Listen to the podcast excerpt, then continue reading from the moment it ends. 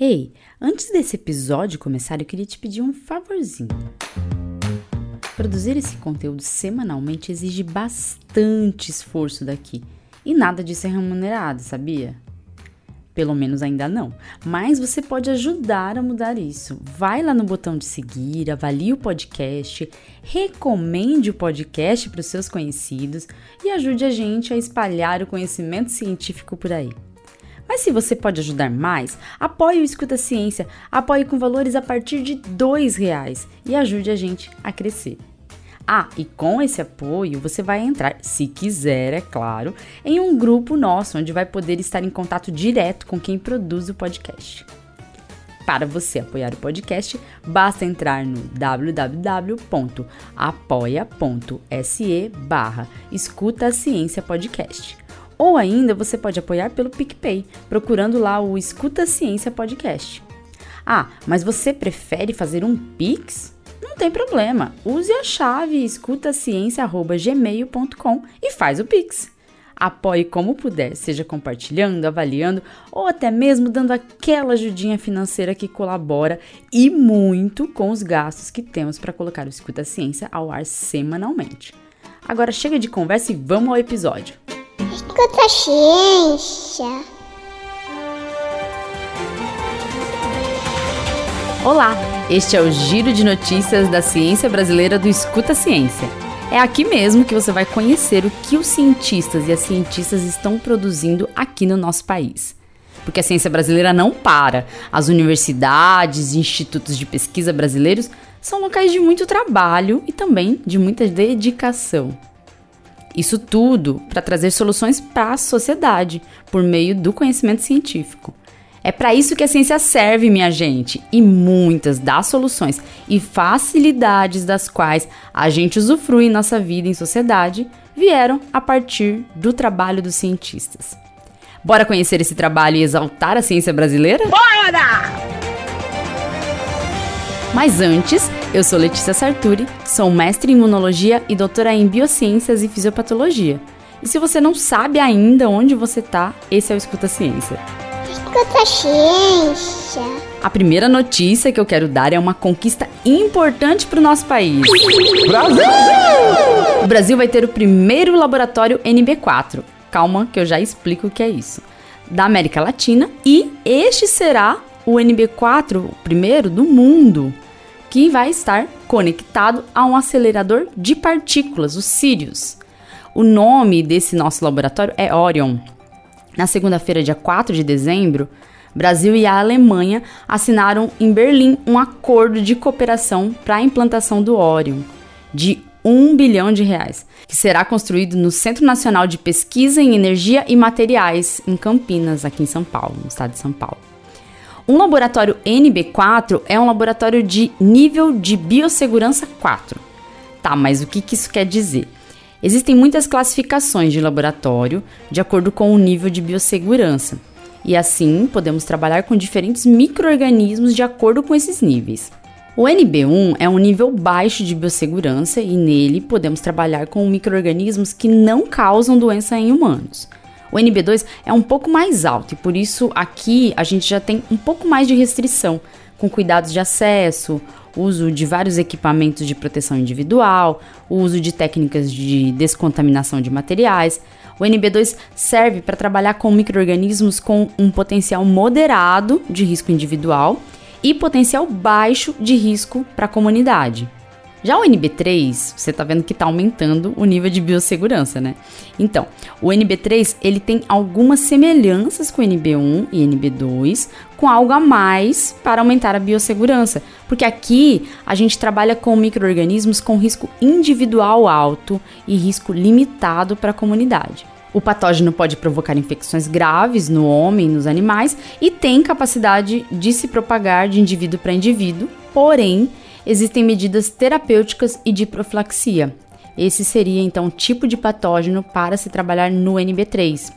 Esse nível de biossegurança apresenta-se com acesso rigorosamente limitado, trabalhos devem ser executados em dupla, trajes do laboratório não serão utilizados fora da área de biocontenção e todos os procedimentos devem ser realizados cuidadosamente, a fim de minimizar a formação de aerossóis e o fluxo de ar também é controlado nesse tipo de laboratório.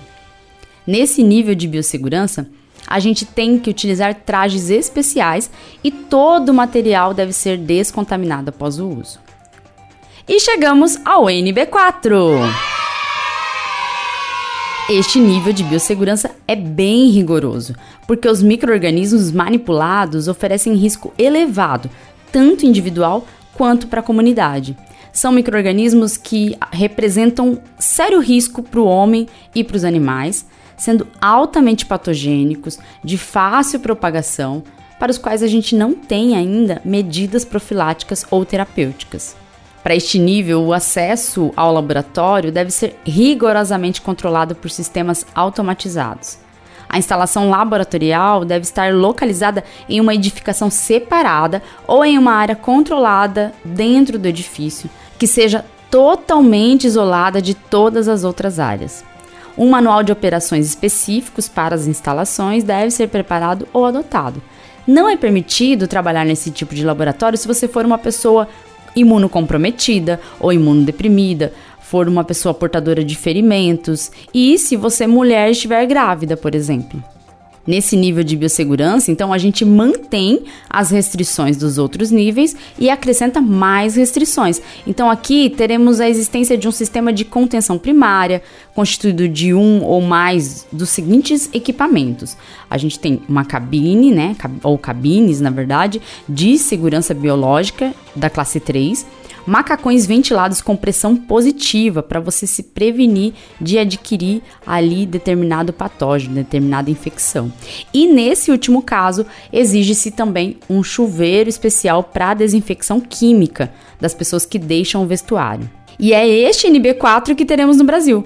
Motivo de orgulho para nós, porque assim teremos independência para trabalhar com patógenos de classe elevada de risco e poderemos colaborar com conhecimentos científicos no enfrentamento de patógenos emergentes que causam doenças graves. Aqui nesse nível incluímos, por exemplo, o ebola. E também temos aqui o sabiá, o vírus sabiá, SABV, o primeiro e único vírus desta categoria que já foi identificado aqui no Brasil e causa a febre hemorrágica brasileira. Essa doença foi diagnosticada em humanos pela primeira vez na década de 90 e tem amostras isoladas desse vírus armazenadas no exterior. As pesquisas mais aprofundadas sobre a doença não são realizadas aqui, hoje, no solo brasileiro, por falta de infraestrutura adequada. Assim, o Orion, esse laboratório oferecerá condições ao país de monitorar, isolar e pesquisar os agentes biológicos para desenvolver métodos de diagnóstico, vacinas e tratamentos. O projeto prevê a capacitação de cientistas brasileiros para lidar com agentes infecciosos desses tipos. Essa formação já integra o custo previsto de um bilhão o complexo laboratorial terá cerca de 20 mil metros quadrados e sua construção está prevista para ficar pronta até 2026. Após essa etapa, o Orion passará pelo chamado comissionamento técnico e científico e também por certificações internacionais de segurança para que possa entrar em operação regular. Veja só que conquista importante. Lembrando sempre que investimento em pesquisa é retorno para o Brasil. Aumenta a empregabilidade, por exemplo, nos torna independentes de outros países em tecnologia, alimenta a nossa economia. Então, essa conquista tem que ser celebrada por todos. Alegria! ciência.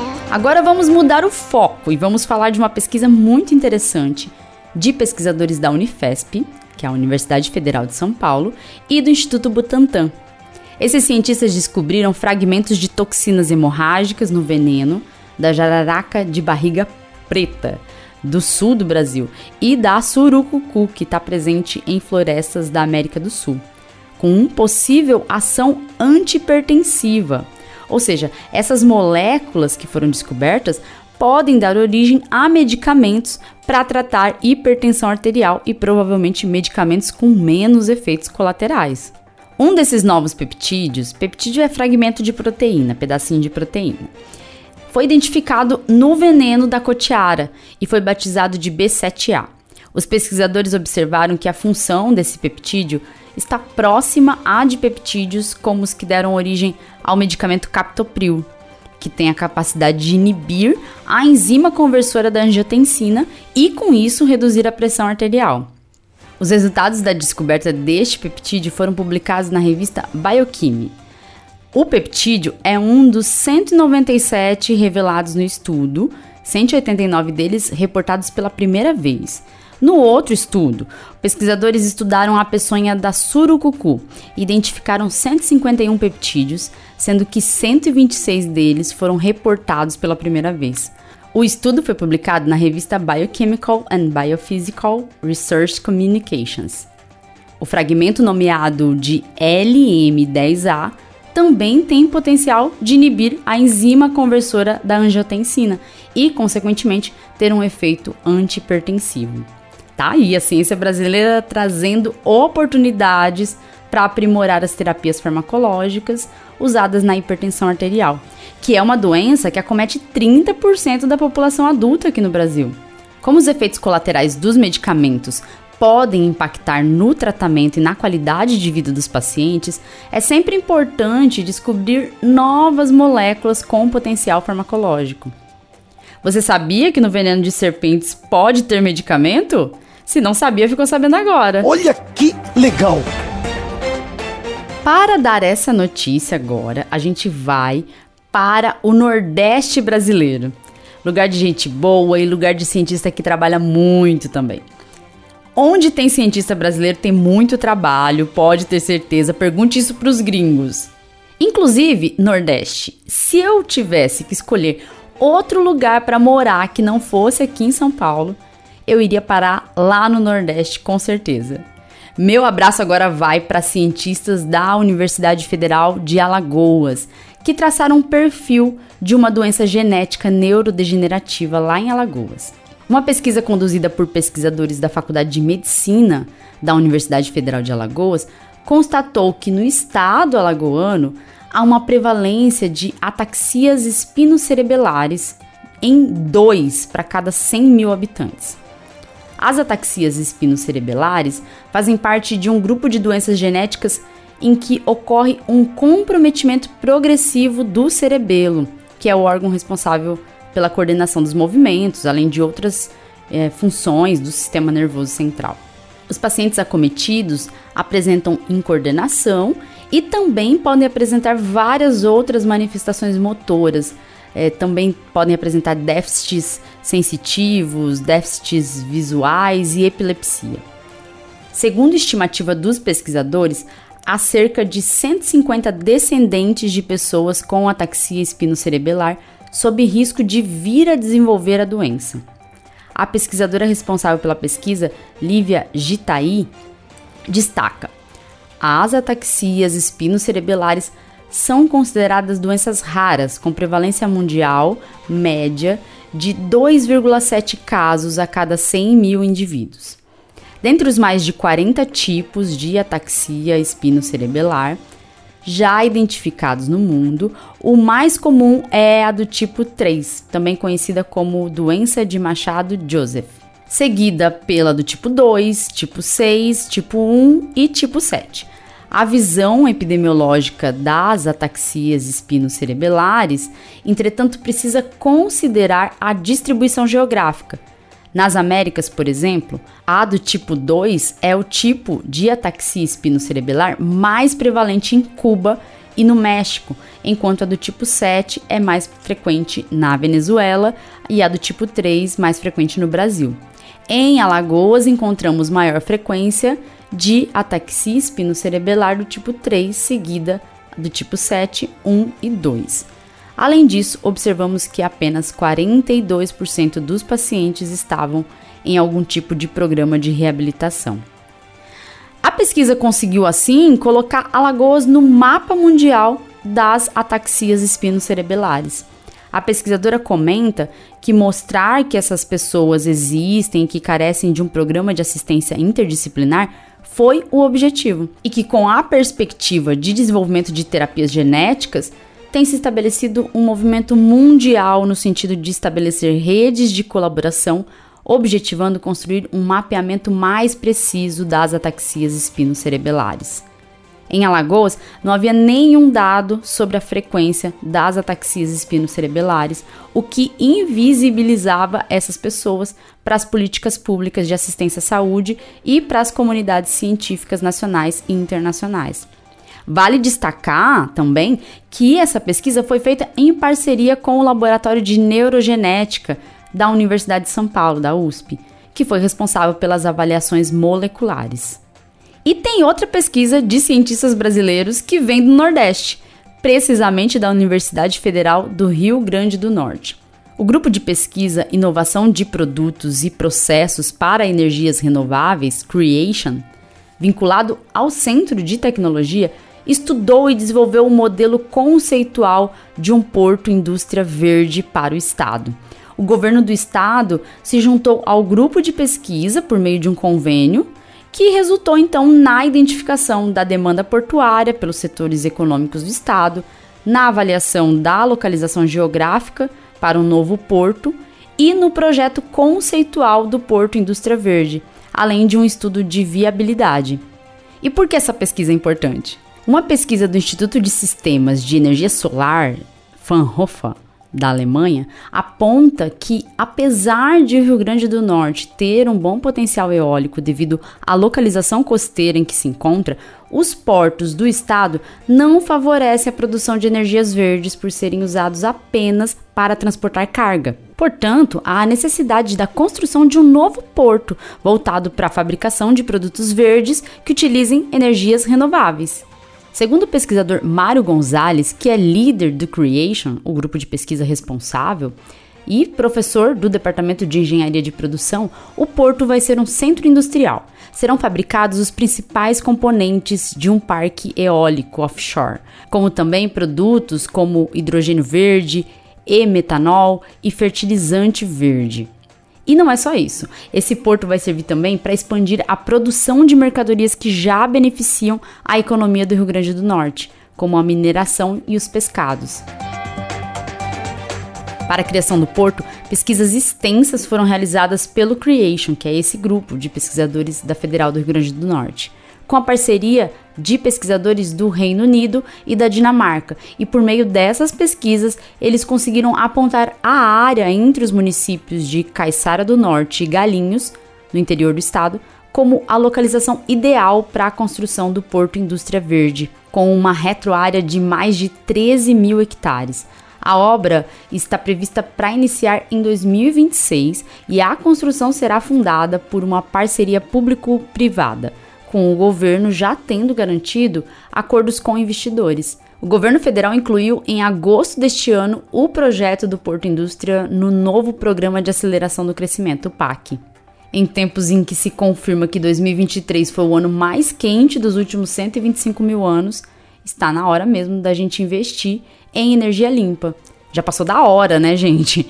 Então, esse estudo da Universidade Federal do Rio Grande do Norte foi essencial para este projeto seguir adiante. Você tá vendo que a ciência não é feita só de laboratórios, animais cobaias, estudos clínicos duplos cegos, randomizados, descoberta de vacinas e medicamentos, né?